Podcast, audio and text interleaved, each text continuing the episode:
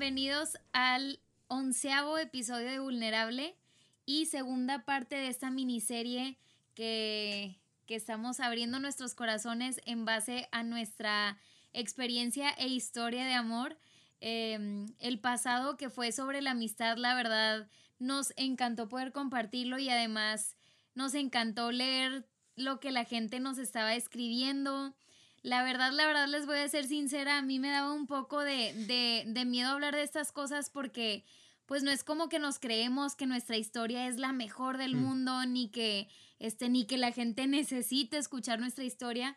Sin embargo, lo empezamos por el simple hecho de, de que nosotros hemos sido bendecidos por escuchar historias de otra gente y podemos aprender de otra gente.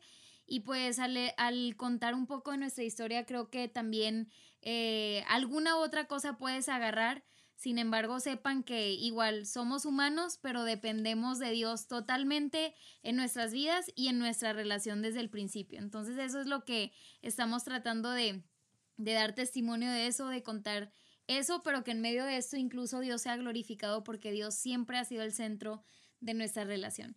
Y bueno, el día de hoy vamos a estar hablando de la segunda parte que es nuestro noviazgo y sobre Sí. el noviazgo en general. Así que, ¿cómo quieres empezar? Bueno, vamos a empezar donde nos quedamos la vez pasada.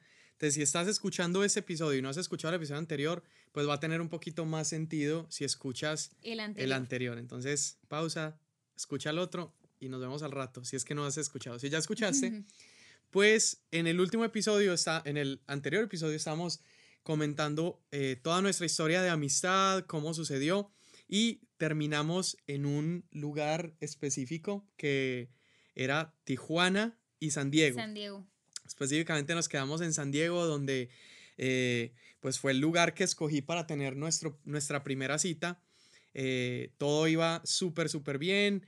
Nos dijimos, bueno, yo le dije a Dana, Dana, usted a mí me encanta. Yo le dije que era mutuo, lloré, me emocioné, etcétera. Y para entonces habíamos perdido ya nuestra reservación. Bueno, no la habíamos perdido, más bien eh, preferimos Sí. estar hablando y conversando. Supuestamente íbamos a ir a cenar allá a un restaurante, pero se puso tan buena la conversación que terminamos pasando la noche conversando. Sí, ni siquiera terminamos cenando. Este, pero fue muy bueno, la verdad. O sea, no, no, entonces no tuvimos una primera cita romántica en el sentido de fuimos a la reservación, cenamos en un lugar súper rico, pero sí fue lo mejor porque recordemos que era la primera vez que nos estábamos viendo en nuestra vida, bueno, el segundo día, este, entonces fue una plática muy extensa y después de que Samuel me dijo eso, nos contamos todo lo que Sí. contamos en el capítulo anterior. Bueno, yo diría que sí fue una noche romántica. o No, sea, no, no, sí, claro. Más romántica de lo que pudo haber sido un restaurante. A lo que voy es que lo planeado Sí. no fue lo que, lo que sucedió o lo que normalmente sucedería, ¿no?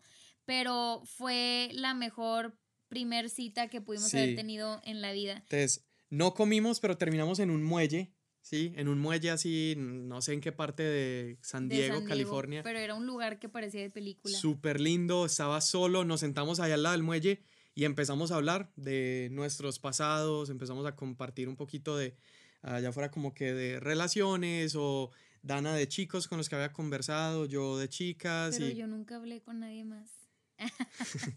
no, no, la verdad, creo que eso es algo que no, no había dicho y con esto quiero continuar.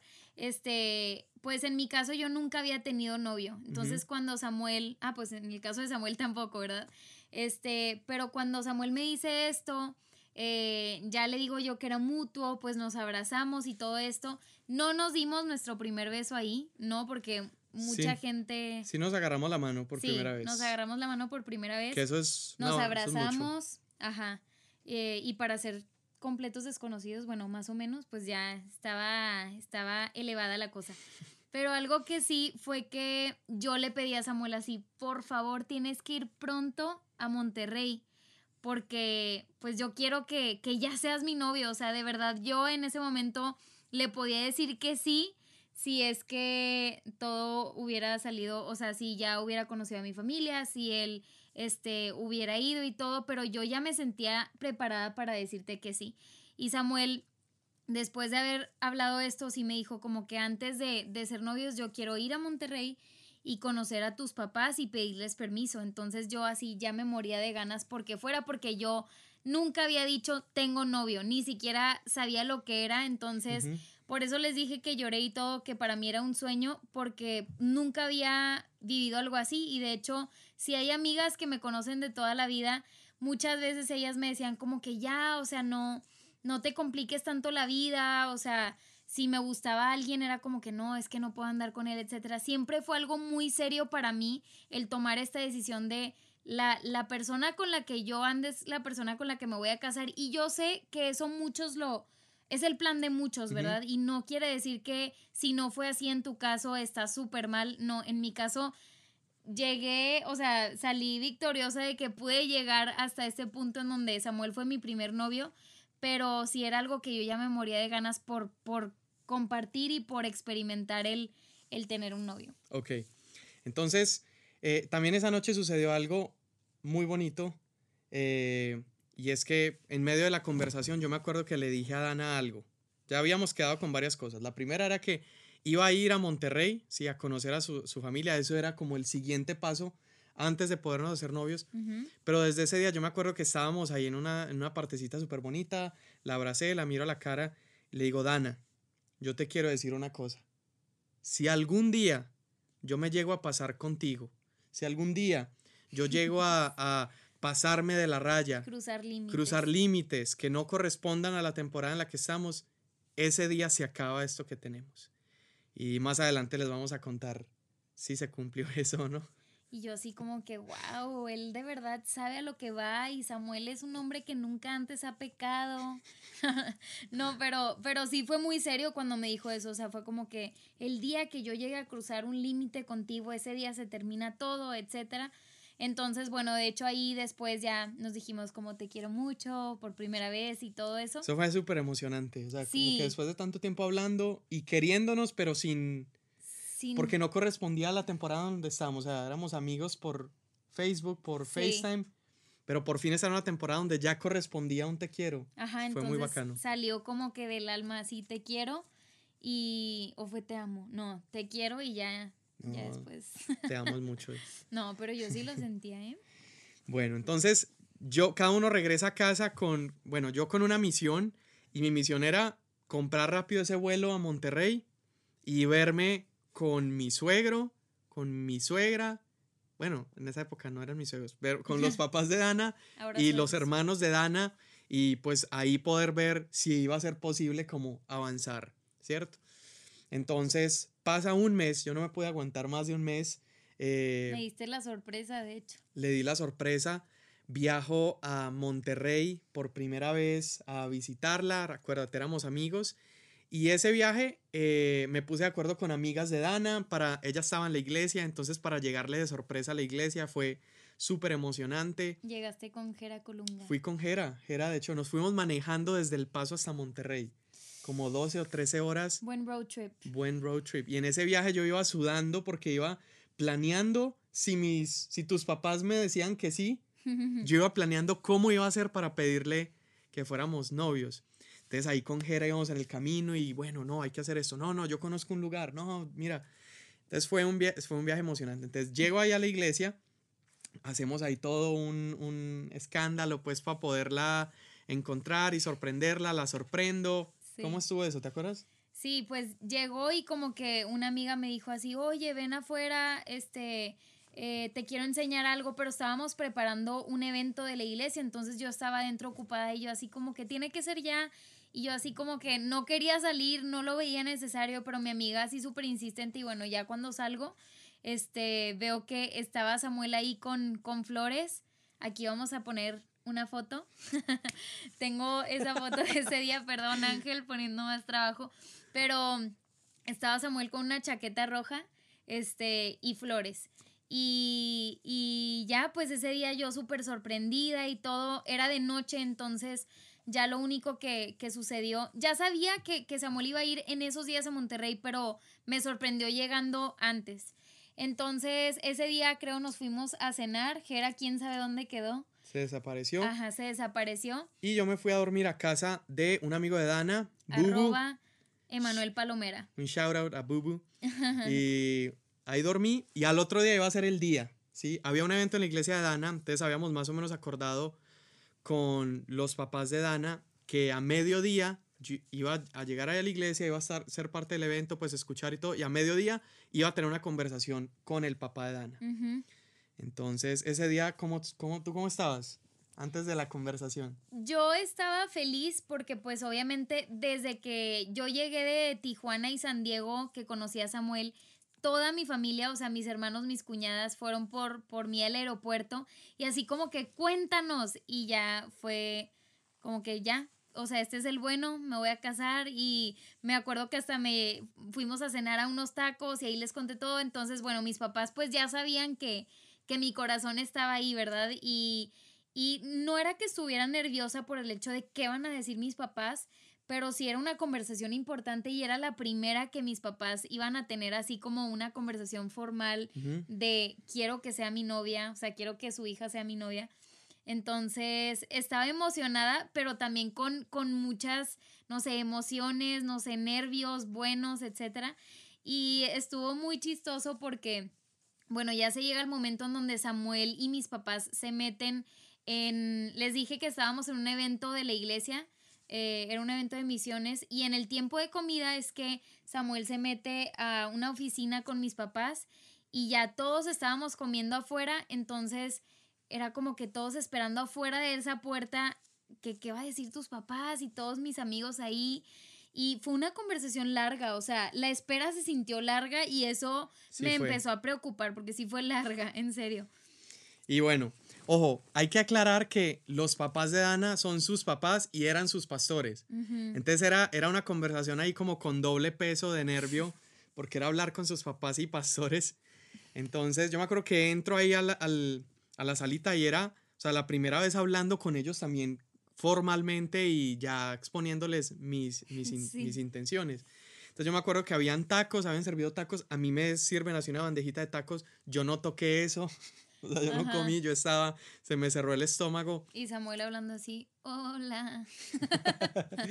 Súper nervioso. Y, y ya empiezo, mientras, mientras Javier, el papá de Dana, como que alistaba unas cosas. Yo empiezo a hablar con, con la mamá de Dana y se llama, se llama Gabriela y, y ella empieza, todavía yo no le había hecho mis intenciones y ella empieza a contarme cuán especial es Dana para ellos. Ella empieza a contarme cómo eh, ellos, ellos tenían dos hijos hombres mayores eh, que vinieron primero que Dana y cómo tenían los hermanitos como ellos el deseo de tener una niña y cómo Dios les da a Dana como su hija, entonces lo preciada que, que Dana era. Y Gaby me empieza a contar eso con, con, tanta emoción, también está ella también llorando, contándome qué tan importante es su hija, y yo por dentro pensando, Dios mío, y yo que vine aquí a decirle que me la quiero llevar. Y, y, bueno, fue, fue, muy, fue muy, muy especial, porque ahí ya se sienta Javier, el papá de Dana, y yo empiezo a decirles, les empiezo a decir, bueno, seguramente ya se imaginarán, eh, pero llevo tantos meses hablando con Dana, nos conocimos ahora en Tijuana y San Diego eh, y fue increíble y pues yo, yo vine acá, el motivo de este viaje fue para pedirles permiso a ustedes para ver si me permiten ser novio de Dana. Y obviamente ellos ya se la esperaban, entonces no fue, no fue mucha sorpresa creo para ellos, pero sí vino, sí, sí fue una conversación bastante, bastante interesante. Eh, algunas cosas, por ejemplo, que hablamos, eh, ellos me dijeron, bueno, cuéntanos un poco más de ti, qué haces, a qué te dedicas, empiezo a hablar en qué trabajaba, qué estaba haciendo, cómo servía al Señor. Y de alguna manera siento que esa conversación ya era guiada como que a, sabemos que tú te vas a casar con, o hmm. sea, no era nada más empezar esa etapa de noviazgo, sino que por lo que tú me contaste, las preguntas de mi papá fueron muy dirigidas a cómo vas a mantener a Dana, cómo vas a este, no sé, cosas muy profundas que no, tal vez no es tan normal, tal vez mis papás también de novatos en, en esto, pero, pero no, más que nada creo que ellos también tenían esa seguridad de que no estamos hablando nada más con el novio de Dana, sino que estamos hablando con la persona con la que se va a casar y de hecho ahí mi mamá te, te dijo algo muy, muy bonito. Sí, ahí o sea, sí se sentía en el ambiente como que una certeza. Era muy raro porque sentía una certeza de, de hey, estamos en una conversación que va a terminar unos años después casados. Y yo me acuerdo que incluso yo les dije antes de la conversación, si yo estoy por empezar una relación de noviazgo es porque me veo casado mínimo en los próximos dos años. Y, pues ahí Gaby, me acuerdo que ella me dice, me dice, Samuel, eh, desde el día que Dana nació, hemos estado orando por el esposo de nuestra hija. Desde el día mm. en que ella nació, cada día he orado por el esposo de mi hija. Mm, me dan ganas de llorar. Y me dice, me mira y me dice, y creemos que tenemos delante de nosotros la respuesta a esas oraciones. Para mí era muy loco porque es como que, hey, señora, estoy viniendo apenas a pedirle ser novio, pero era hermoso porque como que ya, ya se sentía esa certeza y para mí fue una, una confirmación muy bonita también. Ahora, por otro lado, también mi suegro me dice, bueno, Samuel, y cuéntame. No me preguntó cuánto ganaba, pero me dijo, ok, ¿y cómo te va en la parte económica?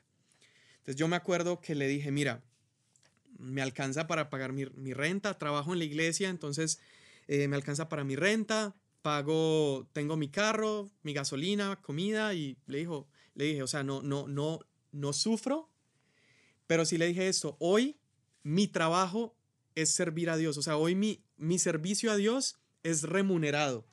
Le dije, pero el día de mañana yo no sé. Y sé, tengo muy, muy claro que quiero servir al Señor toda mi vida. Entonces, hoy ese servicio a Dios, la iglesia me paga.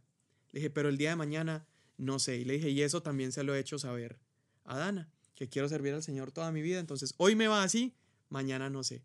Y eso es súper bueno para que ahí tomen nota, una, una joya aquí, porque muchas veces, no sé, creo que aquellos hombres, bueno, número uno, creo que es un súper, es lo mejor que puedas ir y presentarte con los papás y darles ese lugar de honra, ¿no? O sea, el hecho de que haya sido prioridad antes de tomar una decisión y darles el respeto a los papás, o sea, para, para cualquier papá eso va a ser como que, ok, ya, ya tienes entrada de alguna manera, vamos a ver lo siguiente.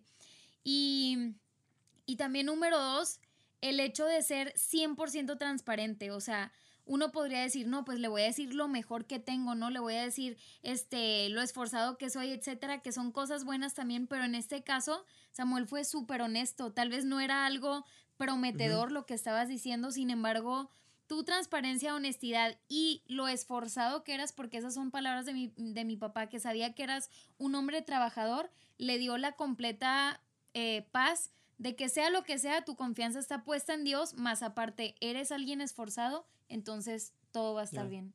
Es súper clave y aquí me, encantaría como que darle este, este consejo. Si eres un joven que está por empezar un noviazgo, hey, eh, la puerta para entrar al corazón de una chica son sus papás. Sí. ¿Sí o no? Sí, la verdad, sí. Y creo que no vale la pena tomar un atajo a eso, o sea, no vale la pena, ah, pues no, primero nos ponemos de novios y después le avisamos a tus papás. Claro. Creo que Dios bendice eh, y, Dios, Dios va a bendecir si lo sabemos hacer con el orden correcto, ¿no? Claro, y obviamente hay cada contexto, ¿no? Y cada historia de cómo, de, de cómo cada quien se puede relacionar con sus papás.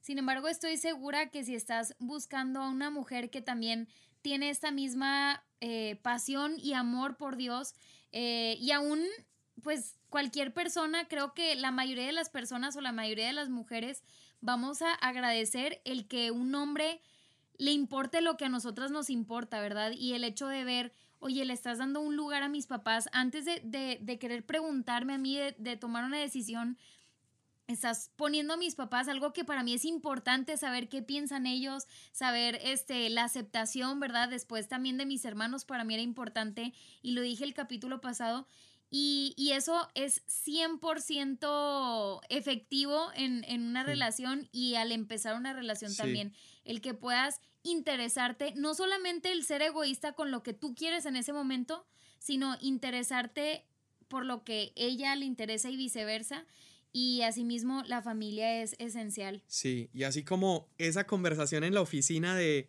los de mis suegros fue tan clave y fue como confirmación, también por otro lado, o sea, el hecho de que mis papás eh, mis papás viven en Colombia, yo vivo acá, entonces eh, estamos a distancia, pero cuando yo todos estos meses le contaba a mis papás, les mandaba fotos de la niña con la que estaba hablando, que era solamente mi amiga, pero como que era, era muy, muy especial la respuesta de ellos. O sea, mis papás de alguna manera también sentían, sin conocer a Dana, como que este aprecio o este apego a Dana, eh, podían ver lo especial que Dana era y a mí me trajo, o sea, era doble confirmación. Sí. El ver la, la, la, la respuesta de mis suegros, pero ver también la paz que había en el corazón de mis papás. Eso fue súper clave. Súper bueno y además creo que también si tu confianza está puesta en Dios, y tú conoces a Dios, entenderás que los padres son esa autoridad que Dios ha puesto sobre nosotros y que a través de ellos podemos no solamente tener bendición, pero tener dirección. Sí. Entonces, yo sé que hay mucha gente que ahorita está diciendo, pero que si yo también hice a mis padres parte de, mi relación o de, de, alguien que me gustaba y no fue lo mismo, no hubo esa paz o fluidez, pues también tienes que entender que los tiempos, o sea, los tiempos de Dios, eh, la dirección de tus padres va a ser como una tanto luz verde o luz roja para saber por dónde vas y por qué camino vas y si es el momento o no y probablemente no vas a escuchar lo que quisieras, pero nunca te vas a arrepentir de obedecer a tus padres, mm. porque en la palabra habla muy claramente de la bendición que viene al honrar y al obedecer a nuestros padres. Entonces, aunque no lo puedas entender, probablemente puedes decir, pero que si mi papá este o mi mamá no conocen a Dios, etcétera, es diferente, pero sí sí son figuras que Dios ha puesto sobre nuestras vidas para poder este, guiarnos y aprender y ser bendecidos. Entonces eso es súper importante. No dejes a tu familia, no dejes a tus papás en lo oculto, ¿verdad? O, no mantengas tu relación en lo oculto de, tus padres. Es súper importante. Sí. Y bueno, acabamos la conversación. Eh, me acuerdo que los papás de Ana oraron por mí. Salimos de ahí. Yo me acuerdo que mi, mi Javier abre la puerta. Era casi mi suegro. Todavía no era, pero era casi mi suegro abre la puerta y está Dana con unas amigas por allá en la esquina, están como que esperando y así cuando ve, como cuando escogen al papa, ¿no? Que está todo el mundo así esperando. Salió humo, todo, o sea, fue impresionante. así estaban las, como sus amigas y me acuerdo que Dana hace una cara, tu papá te hizo... Sí, mi papá entonces, bueno, para los que nos están escuchando, nos hizo como thumbs up, como que... Todo bien. Todo está bien. Entonces ahí estaban mis amigos y todo, y como que todo, eh, como que todo salió bien. Este, nos hizo una cara de, de felicidad y ahí supe que todo estaba bien y que pronto iba a tener novio. Sí. Ahora, ese día fue, fue interesante también la manera que nos pusimos de novios porque había ahí un pequeño dilema. Era el 17 de diciembre del 2016. Oh, snap. No, no, Ok. 2016. 2016. Casi se te olvida, mi amor. Es que tantas cosas sucedieron en diciembre, ahorita. Ahorita, ahorita bueno, diciembre es confuso para nuestra relación. Sí. Entonces era el 17, pero Dana cumple años el 18. Ajá. Sí. Entonces, mi plan original era pasar su cumpleaños. ¿sí? O sea, el 19 de diciembre. El, día siguiente, o sea, el día siguiente después de que hablé con mis suegros, pasar su cumpleaños, celebrar, y el 19 Jera me había ayudado a hacer todo un plan así magistral para pedirle que fuéramos novios, a grabar con una GoPro, así una cosa espectacular. y otra vez no sucedió así. y no sucedió así. Eh, se, se, estaba acabando ya el, el, día del evento este, ya había hablado con mis suegros, íbamos rumbo a la casa de Dana. A cenar, ¿no? A cenar, y, pero ya estaba tardecito, ¿te acuerdas? o sea, ya era medio tarde no era mi casa. Íbamos a un restaurante a cenar al Olive Garden que tanto nos, oh, gusta. Y este, y claro, ahí yo estaba así como que, ¿qué está esperando Samuel para pedirme que sea su novia? Y dentro de mi, de mi persona, yo decía, no quiero que me, que, que me pida ser su novia el día de mi cumpleaños, por favor. O sea, como que yo, perdón, pero no, no tengo nada en contra de la gente que hace eso, pero a mí no me gustaría que en San Valentín me, pidan o en mi cumpleaños o en fechas que ya son importantes y además eh, mi cumpleaños es una semana antes de Navidad, entonces yo toda la vida sufrí como que de, de te doy el regalo de, Navidad y cumpleaños junto y como que todas esas festividades juntas. O sea, Dana, no quería, Dana no quería regalo de cumpleaños y aniversario juntos, no, por eso era. No es por el regalo, pero simplemente no quería como que agregarle un, una, algo importante a una fecha que ya era importante, me explico. Entonces yo ya estaba desesperada, iba, íbamos a cenar, bueno, fuimos a cenar y yo así como que, ¿qué está esperando este niño? se durmió este muchacho, está roncando mucho. Sí, entonces cenamos súper bien, disfrutamos y todo, pero de regreso yo le digo, Samuel, y bueno, ¿cuándo es que me vas a pedir que sea tu novia? entonces aquí volví a dar el primer paso. Volvió a lanzarse. Ella este me pidió prácticamente. No, no, él dice y la de matrimonio van a escuchar. Fue no, no es cierto. Pero, pero sí, yo, yo le dije, Samuel, ¿cuándo me vas a pedir que sea tu novia? O sea, ya se estaba acercando como que las 12 y ya iba a ser mi cumpleaños. Y yo con este issue en mi corazón de, por favor, no, no, no, que no me vaya a pedir mi cumpleaños. pero yo ya me estaba muriendo por ser su novia, novia. O sea, yo ya quería decir sí. Ella quería que nos pudiéramos presentar ya con sus amigos el día del cumpleaños como novios. Y yo también quería eso, pero pues, bueno, el timing. Sí. Y bueno, algo súper bonito que pasó ese, ese día, este, Samuel me dice como que qué desesperada, o sea, me estás arruinando mi plan, yo ya tenía un plan, pero bueno, y Samuel tampoco ayudó porque estaba manejando y dice, saca de mi mochila un regalo que te tengo ahí y yo, ¿cómo no? Espérate, o sea, estacionate en un lugar. Pues ella era la que estaba apresurando las cosas. Yo dije, listo, ¿no quieres sorpresa? No, como para que mientras manejas me des un regalo, ¿verdad? Y me des, o sea, no. Entonces, yo así como que, ¿qué? ¿Qué está pasando? Y, y ya le digo, no, este, hay que estacionarnos en un lugar.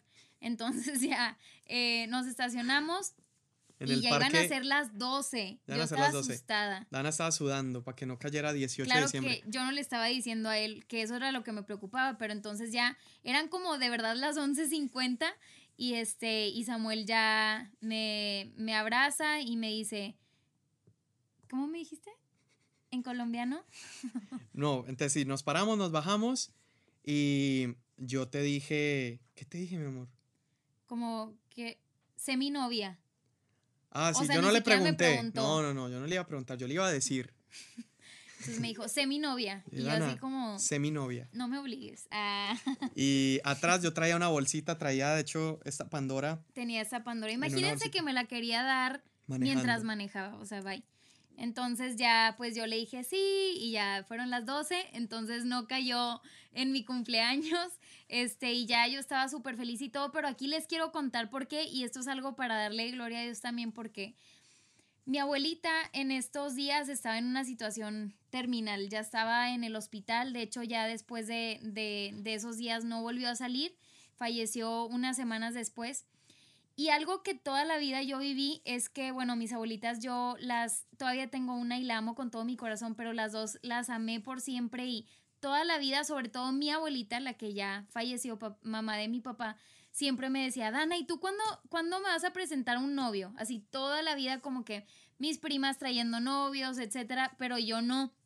Sentí que mi abuelita ya estaba dudando un poco de, de mi identidad y todo y, y, y me decía, ¿para cuándo el novio? ¿Para cuándo el novio? Entonces esto fue algo de, de, o sea, de mucho tiempo, muchos años mi abuelita queriendo conocerme un novio. Entonces recuerdo que yo cuando era más chica hice una oración bien, bien honesta y le dije a Dios, Dios, yo no sé cuándo tú vas a poner a esa persona en, en, en mi camino, en mi vida. Solo te pido que mis dos abuelitas lo puedan conocer es todo lo que pido. O sea, no, no importa cuándo sea tu tiempo, no importa eh, cómo lo hagas, pero te pido que mis dos abuelitas lo puedan conocer. Entonces, cuando ya fuimos novios, al próximo día, que era el día original que, Samuel quería que, que fuéramos, eh, bueno, pedirme que fuera su novia, en la mañana fuimos a visitar a mi abuelita y para que Samuel la conociera en el hospital. Mi abuelita ya casi no podía ni hablar ni nada, pero cuando entramos al cuarto, le digo, abuelita, te presento a mi novio.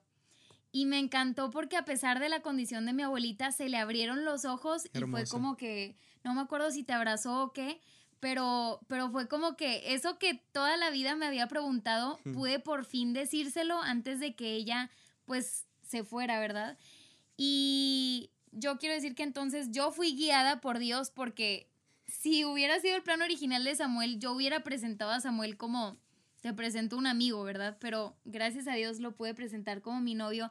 Y yo sí creo que Dios eso porque fue una oración que le hice súper honesta y Dios me la concedió. a las pocas semanas, eh, la abuelita, bueno, mi abuelita pues ya falleció, pero estoy feliz de que, de que puedo conocer a mi novio y futuro esposo y ahora esposo. Se fue feliz la abuelita. Después de eso creo que descansó, fue como que en paz. Ah. y bueno, entonces ese, ese, viaje fue lindo, fue, fue muy, muy especial, o sea, ya por fin ser novios, yo me acuerdo que también le, ya le conté a mis papás, celebraron, eh, fueron días pues muy, muy, muy bonitos, pero pues comienza entonces una, ahora otro reto y era un noviazgo a distancia, ¿sí? Sí. Eh, Dana estaba con su trabajo y, es, y, universidad, sí. Yo estaba también con mi trabajo que mi trabajo no me permite mucho salir como fines de semana, o sea, trabajo acá en la iglesia y no podía, como que, ah, pues va a faltar café, no, no podía. Entonces empieza ese reto de un noviazgo a distancia y nosotros vivimos un noviazgo de casi dos años a distancia. Un año novios y un año comprometidos, pero, pero estando, estando de lejos. Y creo que nos hemos convertido en, no, no abogados, pero en o sea, no, creo que en nuestro caso fue muy bueno un noviazgo a distancia. Claro, tiene sus ventajas, tiene sus contras súper, súper grandes también. Y Pero pues creo que fue lo mejor que nos pudo haber pasado. Y lo digo porque sé que mucha gente le saca eso. O sea, incluso me ha escrito gente preguntando por esto, como que cómo le hicieron, es algo muy difícil. Y sí es difícil, pero creo que eh, en esta época en la que vivimos no nos podemos quejar de que no es como que no puedes tener comunicación, o sea, las videollamadas, la comunicación, las llamadas, el WhatsApp, lo que sea, todo eso ayudó a que pudiéramos mantener un buen noviazgo a, distancia con buena comunicación. Ahora, lo primordial en un noviazgo a distancia va a ser la comunicación. Entonces, es de ambos ser súper intencionales en poner a qué hora se pueden llamar todos los días, eh, si puedes durante el día estar comunicando todo lo que pasa en tu vida para que entonces puedas disfrutar de, de un noviazgo a distancia. Pero cuando digo que fue lo mejor que nos pudo haber pasado, pero si pudieras como decir así tres, cuatro puntos bien claves que espera una mujer eh, que un hombre pueda comunicarle estando a distancia? Ok, primero que nada que siempre de los buenos días, las buenas noches, todo eso. O sea, como que, ay, se levantó y pensó en mí, ¿no? Este, segundo, obviamente todo lo que sucede en, en este caso en tu trabajo, o sea, en el ministerio, todo lo que sucede como que hoy hice esto, este plan tuve, salí con estos amigos, o sea, de verdad, comunicar absolutamente todo. ¿Qué más podrías decir tú? Ok. Ah, eh, bueno, yo diría también que si es un reto para uno como hombre, porque, o sea, si a veces yo ni me acuerdo que desayuné el mismo día, o sea, es como que para mí hay detalles que yo puedo pasar y no es porque no quiera comunicar, a veces simplemente se me olvida, o para mí son detalles súper tontos, pero era el aprender y decir, hey, pues esto es importante, no estamos creando momentos juntos, no es como que ah, podemos hablar de, hey, ¿te acuerdas aquella vez que hicimos tal cosa? No. Entonces era importante el, por lo menos, poder sacar esto, estos temas de conversación. Entonces, para mí sí, fue un aprendizaje el poder conversar de esas cositas, sacar temas que para mí a lo mejor no eran muy relevantes, pero yo sabía que eran importantes para ti. Entonces, empezar a hablar de esas cosas y hacer el tiempo para hablar. Aún si eso significa mochar tu hora de comida, comer más rápido y poder dar una llamada. El que quiere puede. Sí, niña, si, si, si tienes un novio que te, o sea, que no te llama, que no te habla, que no te comunica, porque te dice que no tiene tiempo, pues entonces es hora de que ese novio evalúe sus prioridades, ¿no? Y evalúe qué, tan, qué tanto valor tienes en su vida. La verdad, aunque ahora que estamos casados me doy cuenta que la comunicación a veces eh, no es tu fuerte, este, en el noviazgo nunca lo sentí, o sea, no, no lo sentí porque siempre estuviste presente y bueno, lo que sí teníamos era todos los lunes que Samuel era su día de descanso, todos los lunes hacíamos videollamada. Yo también apartaba ese día, Samuel lo apartaba y conversábamos por horas. Y aparte de todos los demás días, bueno, claro, así espontáneamente también de repente la videollamada corta y todo, pero siempre en las noches era llamarnos así teníamos que hablar al menos una vez al día por, por teléfono y pues obviamente estarnos contando eh, cómo íbamos durante el día. Algo que también se me hacía súper especial era incluso los días que, por ejemplo, estabas triste o estabas estresado y que pudieras comunicar conmigo esos sentimientos. No porque sea una relación a distancia y la persona no esté viviendo contigo lo que tú estás viviendo, quiere decir que, que, que, no puedes estar ahí para apoyar, para animar, para ayudar.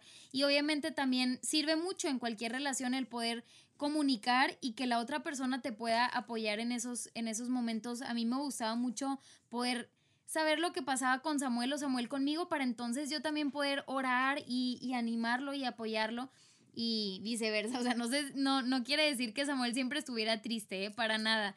Pero en esos pocos este, momentos o que se sentía solo porque él también vive lejos de su familia, era bonito poder, poder comunicarnos de esas cosas. No, y definitivamente yo sí podía sentir también lo, lo lindo que era poder hablarlo y tener a alguien porque sí me llegó a pasar, o sea, que a veces, aunque Dana no podía estar aquí para apoyarme físicamente o animarme, abrazarme, eh, a veces simplemente con contarle, digamos, que me sentía eh, cabizbajo, estaba triste o algo, simplemente Dana escucharme y orar por mí en el teléfono. No, eso era, eso era increíble. También, em, ¿qué iba a decir? Se me olvidó.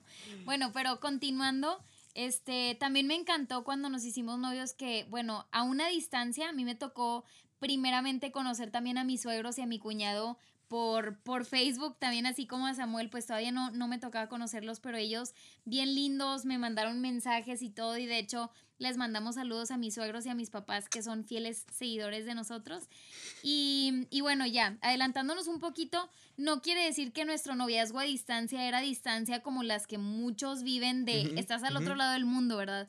No era así, gracias a Dios estamos a una hora y media en avión de Monterrey al Paso, pero este pero sí nos podíamos ver como cada dos meses aproximadamente. Como a veces mes y medio, dos meses. O sea, la verdad era una bendición. Por un año fue una bendición de que nos pudiéramos ver este cada mes y medio, dos meses. Y créanme, eso no hacía menos difícil el hecho de que cada despedida, o sea, el contra hmm. más grande que yo puedo decir son las despedidas. Sí. Cada despedida era de estar animada y de estar súper feliz por varios días y de repente te entra el, bajón otra vez, como que hasta cuándo nos vamos a volver a ver y ya quiero volver a estar contigo y todo esto. Y, bueno. ¿Tú dirías, ¿Tú dirías que eso es lo más difícil de una relación a distancia? A mí fue lo que más me costó. Ajá, o sea, las despedidas a mí sí me, me costaban mucho. De hecho, tengo videos tuyos así despidiéndote de, de, de mí en el aeropuerto, así con tu maletita y, y y sí. Sí, ahora. muy triste. También el trabajo, mi trabajo en esa época que trabajaba con, haciendo viajes misioneros, entonces tenía que viajar bastante y a veces yo trataba de acomodar que mis vuelos hicieran escala en Monterrey. Sí. Para al menos pues poderla ver un ratico o algo, entonces eso fue bueno.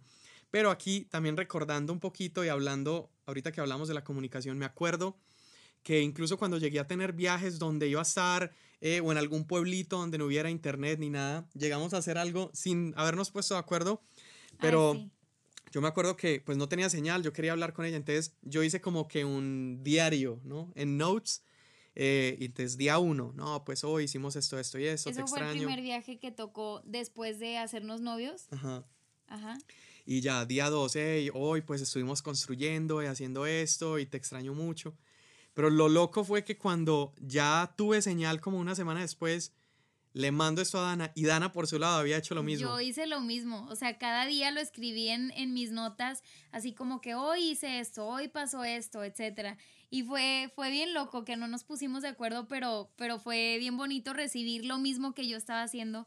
Y ese tipo de detalles, o sea, tienes que pensar, los detalles en un noviazgo siempre van a ser importantes en un matrimonio, mucho más, o sea, el poder como permanecer, eh, no sé, con esos detalles, esas, esas cositas que hacen toda la diferencia, pero, pero aún cuando estás a distancia tienes que ver cómo hacerte presente. Sí, yo me acuerdo que yo me hice mejor amigo de una empresa que hay en la ciudad de Monterrey que, que puedes enviar flores, puedes enviar regalos por así. No, yo me hice ahí cliente frecuente, tenía puntos y podía ya canjearlos por cosas gratis. Sí, Pero porque era mi manera de poder hacerle dar detallitos a Ana a veces. En el trabajo. Entonces, eso es súper, súper clave. La distancia no es excusa para ser detallista, ¿sí? Exacto. Encuentra maneras. Búscate un amigo, búscate, o sea, llegué incluso a hablar con amigos de Dana. Becky detrás de la cámara aplaudiendo, diciendo amen to that. Llegué a hablar con amigos de Dana de, amen, vi que hay en tal centro comercial un oso gigante. Sí. Por favor, te deposito, ve y cómpraselo y se lo llevas. Entonces, no hay excusa, o sea, para ser detallista, un familiar, un amigo, páginas de internet, lo que sea. Sí. Pero hazte presente. Sí, entonces, ahora quisiéramos tocar el tema de, de que de las cosas buenas y malas de un noviazgo a distancia, bueno, lo, lo, bueno también ya hablando en el área, en el área sexual, en el área de, de límites. De límites, en el área de, ¿cómo se dice? Deslices, no sé, o sea, esa, esa área que la verdad, pues como saben, nosotros eh, creemos firmemente en que nos queríamos eh, guardar bien hasta que llegáramos al matrimonio y todo, entonces yo como que muchas veces juzgaba a la gente acá que, que hmm. caía y caía y caía y caía de alguna u otra manera, que cruzaban límites y era como, hey, o sea, tranquilo, pero cuando ya empiezo a, andar con Samuel me doy cuenta de lo difícil que, es eso para cualquier persona, si no, eres un alien. Entonces, sí era algo complicado porque en nuestro caso, bueno, en esta, en esta área nos ayudó el estar a distancia, pero la desventaja era que cuando nos volvíamos a ver, o sea, todo eso que ha estado, todos, los, sentimientos. abrazos y besos reprimidos, queríamos darlos en un, en un minuto. bueno, sí, en un minuto, en, sí. entonces, papás, suegros. No. Perdón. Pero entonces, eh, claro, era algo complicado. O sea, sé que puede haber gente que escuche y es como que, eh", pero no, o sea, nosotros, esas son nuestras convicciones y, y era complicado. Entonces llegamos en ciertos momentos a decir, ¿sabes qué? O sea, no podemos estar en, en estos lugares porque vamos a, a cometer algo. Este, sí llegamos a ver eh, momentos donde tuvimos que hablar porque no nos sentíamos cómodos de lo que podía estar sucediendo. Pero algo que sí, o sea, lo tocamos porque uno, hashtag vulnerables, dos, porque queremos que sepan que, nuestra relación, o sea, no somos perfectos tampoco, como les digo, eh, ahora estoy más consciente que nunca de que, de que muchas personas pueden este, batallar con eso, etcétera. Pero, pero número tres también es por el hecho de, de poder em, como que invitarte y animarte a que, a que sea algo que, aunque tú pongas tus límites, creo que nosotros vimos que los límites no son suficientes. O sea, se va a escuchar raro, pero no solamente el que tú digas, sabes que hasta aquí no vuelves, sabes que si tú cruzaste un límite es demasiado difícil retroceder. Sí es. Nosotros muchas veces hablábamos como que, oye, ¿sabes qué? O sea, esto se pasó, etcétera y hablábamos que no volvía a suceder y luego podía volver a suceder, etcétera. Y aunque gracias a Dios, o sea, pudimos llegar bien a la meta, este, yo sé que no estoy siendo explícita, pero pero aún así no, no era, no es de sentirte bien, simplemente como que, ay, no estamos fallando como muchos o compararte tanto para bien como para mal, no, o sea, cada relación es, es de cada quien la responsabilidad y sí es súper importante en nuestro consejo no solamente establecer límites unos con otros, uno con otro, pero tener a alguien a quien puedas contarle todo esto que está sucediendo, porque nosotros experimentamos que el decir, ok, ya no vamos a ir a tal lugar o a tal hora o, o tal cosa, etcétera, o cuando veamos esto, este, le paramos, escapamos, tú no eres lo suficientemente fuerte como para parar en el momento en el que quieres, etcétera. Entonces sí aconsejamos mucho el que tengas a una persona, una persona a la que le puedas contar, sabes que estoy batallando con esto, sabes que la regué, este, por mucho tiempo yo no abrí nada de, de las cosas en las que yo podía fallar o, batallar o incluso eh, eh, no solamente de esta área, pero en cualquier otra cosa. Y tuve, tuve por primera vez mi, mi ataque de ansiedad que hasta me llevó al hospital, o sea, yo no sabía qué era eso. Y cuando me abrí con una persona, este, me di cuenta que ese era el motivo por, por, el cual tenía un ataque de pánico, de que tenía tantas cosas guardando en mi corazón. Entonces, algo que trae bendición a tu relación es tener un, un backup, o sea, una persona que te va a estar preguntando que si tú la riegas, no es nada más para contarle, otra vez la regué, no, por favor, o sea, creo que es también una responsabilidad de, le voy a tener que contar a esta persona, entonces mejor vamos a huir de esto. Y de muchas maneras va a ser de bendición para tu relación. Así que uno, claro que sí, establece límites, son súper importantes, no estamos diciendo que no, pero número dos, ten a una persona, a un líder, a una persona a la que admires y te pueda dar consejos sabios que realmente te vaya a llevar a otro nivel en santidad, en, lo que sea, este, para, para poder salir victorioso de estas cosas. Sí, que así mismo como compartes con otros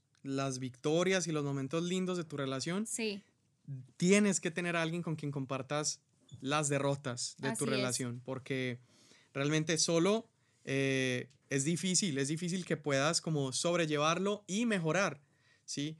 Ah, yo me acuerdo ahorita, Dana, que compartía cuando ella por fin lo pudo hablar con alguien. O sea, Dana, tú, tú me contabas como ese alivio que pudiste tener y, y aparte ese respaldo de saber, hay alguien que está pendiente de mí, alguien que puede orar por mí. Y es súper clave. Y nosotros como hombres, hey, necesitamos, ojo, no solo un amigo, eh, un par que le pueda yo contar y que él me ayude y me aconseje, pero yo necesito también una autoridad. Sí. Que sepa guiarme, que sepa decirme, mi hijo, por ahí no es y bájale a esto, hey, esto no está bien. Y es súper clave, es súper, súper clave tener eso. Y saber también que, miren, yo sé que muchos tal vez pueden no pensar como nosotros, pero en, en nuestro caso y conforme a nuestra convicción, queremos que también sepan que al tú cruzar límites no es nada más de que, ay, estoy amando más a esta persona, de hecho se están haciendo daño. O sea, si no es el tiempo correcto para vivir lo que Dios creó para ese tiempo, estás haciendo daño, aunque tú no, no lo veas como tal, no, no estés de alguna manera ofendiendo directamente a la persona, lo estás haciendo de muchas maneras. Entonces es súper importante que tengamos bien establecido esto, que sepan que no es nada más, ay, la regué, o sea, todo tiene consecuencias y todo repercute. Claro, si tú te arrepientes, o sea, si tienes un corazón que se arrepiente, que, que pide ayuda a Dios, Dios es bueno y es fiel para perdonar, para hacer todo nuevo. Pero, pero si tú estás en esta situación, sí te decimos, eh, apunta estas cosas y ponlas en práctica. Sí. Bueno, hay algo, hay algo que creo que Dana se enteró después, mucho tiempo después, obviamente porque no podía, pero es que a los tres meses de hacernos novios, yo ya estaba viendo anillos. Sí. O sea, llevamos, nos pusimos en diciembre, enero, febrero, marzo, yo ya estaba buscando anillos. Y yo me acuerdo, yo tenía como que este sueño así de que mi anillo lo hiciera el joyero que hizo las joyas de mis papás veintitantos años atrás. Mm. Entonces yo hablo con mis papás, les empiezo a decir que contacten al joyero y todo. Y yo estaba, o sea, fíjate eso, yo estaba tan convencido, amor, que te quería, estaba seguro ya que tres meses de novios y ya estaba, ya estaba buscando, buscando el anillo. Y fue súper emocionante porque también me acuerdo que eh, lugar donde iba, yo iba a joyerías, iba buscando, iba, iba viendo. Pero lo que quiero llegar con esto es, lo primero es que eh, el noviazgo tiene que ser ese tiempo donde tú definas cuándo vas a tomar el siguiente paso. El, el, noviazgo no es, una, no es una meta en sí, el noviazgo es una temporada transitoria. Sea, en el noviazgo tú estás en espera de poder formalizar algo aún mayor, ¿cierto? Exacto. Y entonces, amiga, amigo, si llevan cinco años, ocho años, siete años de novios, eh, por ahí hay algunos, sabemos que no es lo más sano, ¿sí? Si nosotros batallamos con uno o dos años, tú sabrás ya con siete años, eh, entonces, entender eso, o sea, estás en un noviazgo, estás viendo las cualidades en la chica o el chico que quieres y anhelas para el resto, pues de alguien con quien quieres convivir el resto de tu vida. Estás viendo que familia está de acuerdo, líderes, pastores están de acuerdo. Que tú estás seguro. Muévase, mijo, compre ese anillo. Sí. Y, trabaja en el proceso, ¿verdad? Sí, sí. Ahora, por ejemplo, en mi caso, eh, para yo poder comprarle el anillo que quería Dana, pues no me iba a alcanzar bien con mi salario, entonces tuve que regresar a conseguir un segundo trabajo en jardinería. Hmm. y, que le gusta mucho y es muy bueno. Y para mí era como que no, vale la pena, vale la pena. O sea, yo trabajaba toda la semana en la iglesia, pero mis días de descanso me iba a trabajar, pero tenía esta meta del anillo. Entonces... Eso es algo admirable, porque más allá de, ay, es mi día de, de descanso o lo que sea, o sea, fue más como que tu, tu, el llegar a la meta, el, e, esa pasión por querer conseguir pronto eso que tanto deseas, que tuviste que sacrificar esos momentos donde podías hacer cualquier otra cosa para trabajar. Entonces, cuando uno en realidad está decidido y cuando uno de verdad lo quiere, vas a hacer todo lo que haya en tus manos para poder alcanzarlo. Y, eso, es, eso es muy admirable. A mí siempre me encantó. Entonces, si tú ves que en tu relación, si eres chica y ves que, que, que, que tu novio, o sea, ponle, perdió su trabajo, pero que ni se esfuerza por conseguir uno, que no tiene y tú eres el que, la que está ahí invitándolo a cada rato al cine. Sí. Pues sí es de evaluar. O sea, yo creo, y creo que sí, es válido que de, de pronto ella te invite a algo. Sí, creo que se vale. Pero sí tienes que darte cuenta qué tantas ganas el hombre le está echando. Sí. Y pues ya para, para ir aterrizando, este, no sé si tú quieras. bueno, pues fueron entonces dos años. El primer año ah, ya les contamos así un poquito cómo fue. Luego llega el tiempo de compromiso. Eso después lo, lo, lo contamos en el siguiente episodio porque pues también es una historia así larga. Pero también vives una temporada de noviazgo ya comprometido, entonces más cerquita de la meta, pero hey, todavía no, no estás en ese lugar. Entonces ahí también eh, es saber sobrellevar todos esos retos.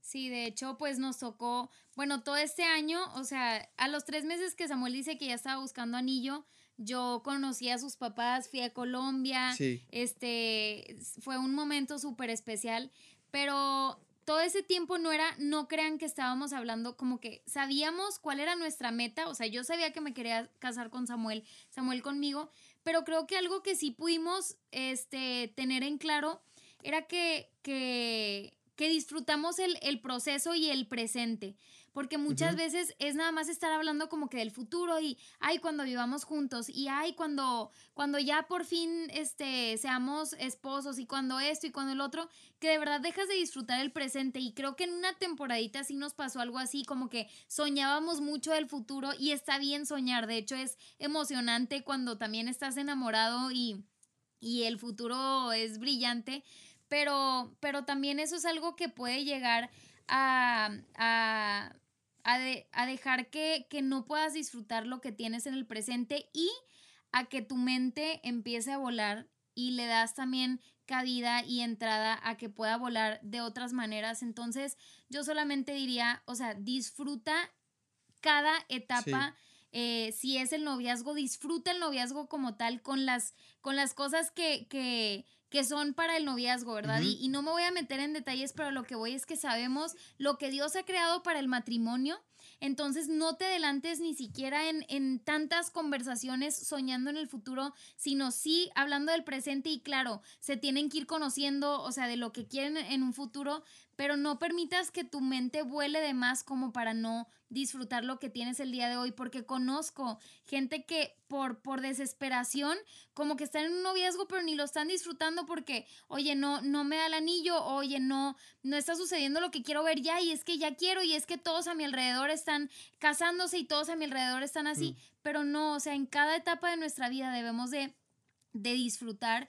Y como, como dice un salmo que a mí me encanta y en esta pandemia se ha vuelto una oración, es Señor, enséñanos a disfrutar nuestros días de tal modo en que tengan, traigan a nuestro corazón sabiduría, o sea, enséñanos a contar nuestros días, que cada día que vivamos sea para tu gloria y que tú nos puedas mostrar qué es lo que tienes para cada temporada. Y, y bueno, entonces ya como que cuando se venían los últimos meses del año, Samuel y yo sí conversábamos, él sí me decía como que, oye, yo me quiero casar contigo pronto, yo me quiero casar, pero hubo unos meses en donde dejó de decirlo. Entonces, él viene en diciembre, o sea, no sé, el próximo diciembre ya a cumplir un año, viene a, a, a Monterrey y me da en una conversación por preguntarle, oye, este, pues ya no me has comentado nada como típica mujer, no se hagan, yo, yo he escuchado a muchas así, este, como que, oye, ya no me has comentado nada, eh, ¿qué onda? Y me dice Samuel, no, es que yo todavía estoy muy chiquito. Y yo, ¿what? O sea, como él es menor que yo. Era, pero era mi manera de... Un año, diez meses, claro, era su manera de... Dice Ángel dos, pero no, un año, diez meses. Este, era su manera de despistar, pero yo como que, ¿qué? Y me dice, no, no te creas, pero es que pues estoy ahorrando, tú sabes, no sé qué. Entonces ahí yo, bueno, me relajé porque dije, bueno, sí lo sigue teniendo en mente, ¿no? Entonces está, está bien preguntar, pero yo no sabía que, que pues la sorpresa era que al día siguiente o algo así era que, que me lo iba a dar. Y conozco gente que incluso por tanto preguntar la terminan eh, regando en el, o ¿cómo se dice regando? Este, arruinando. Arruinando el plan original, como yo en el noviazgo. En el noviazgo. Este, pero entonces ya, luego llegaron mis suegros de sorpresa y obviamente por ser diciembre, este, pues era para pasar Navidad y todo, sin yo saber que venían también a estar en la propuesta de matrimonio. Entonces, literalmente, el día que Samuel me pidió ser su novia, al siguiente año, un año después, me pidió matrimonio. Y creo que ahí ya tocamos los temas más importantes de este proceso. Y bueno, pues ahí siguió todo un año de ya noviazgo comprometido, pero termina eh, ese año de compromiso, todavía siendo novios, con una oferta eh, que nos hacen eh, que iba a definir como que yo creo el rumbo de nuestro matrimonio y eso lo vamos a contar en el, en el próximo episodio. Entonces, mandamos un abrazo, compartan esto. si algo te, si algo te gustó, te sirvió, escríbenos, nosotros felices. Y pues creo que es bueno ser vulnerables. Es súper bueno. Y para terminar, este, creo que el siguiente va a ser como que un episodio un poco más complicado porque pues es el sobre el matrimonio y no es como que tenemos los añales o la experiencia, pero algo bueno va, va a salir de, de esa conversación. Y nada más quiero recordar, porque a mí me ha pasado esto. Muchas veces escucho historias de otra gente, nos pasa más a las mujeres, que comienzas a, comparar como tus situaciones o por ejemplo tus errores o, ay, a mí no, o sea, yo no he tenido tal vez algo así o algo que quisiera y empiezas como a comparar, pero por favor, ese no es el, el motivo por el cual estamos compartiendo eso y que sepas que cada historia es diferente. Aquí nos abrimos un poquito de las cosas eh, no bonitas de nuestra relación. No dijimos pues las veces que a veces discutíamos por teléfono, etcétera, pero ninguna relación es perfecta. Lo que sí te podemos decir es que la mejor decisión que puedes tomar en tu relación es de hacer a Jesús el centro de todo lo que, de todo lo que eres, de todo lo que vives y de esa manera eh, creo que vas a ir por el mejor camino de todos. Entonces, quédate al pendiente, nos vemos en el próximo episodio. Sí.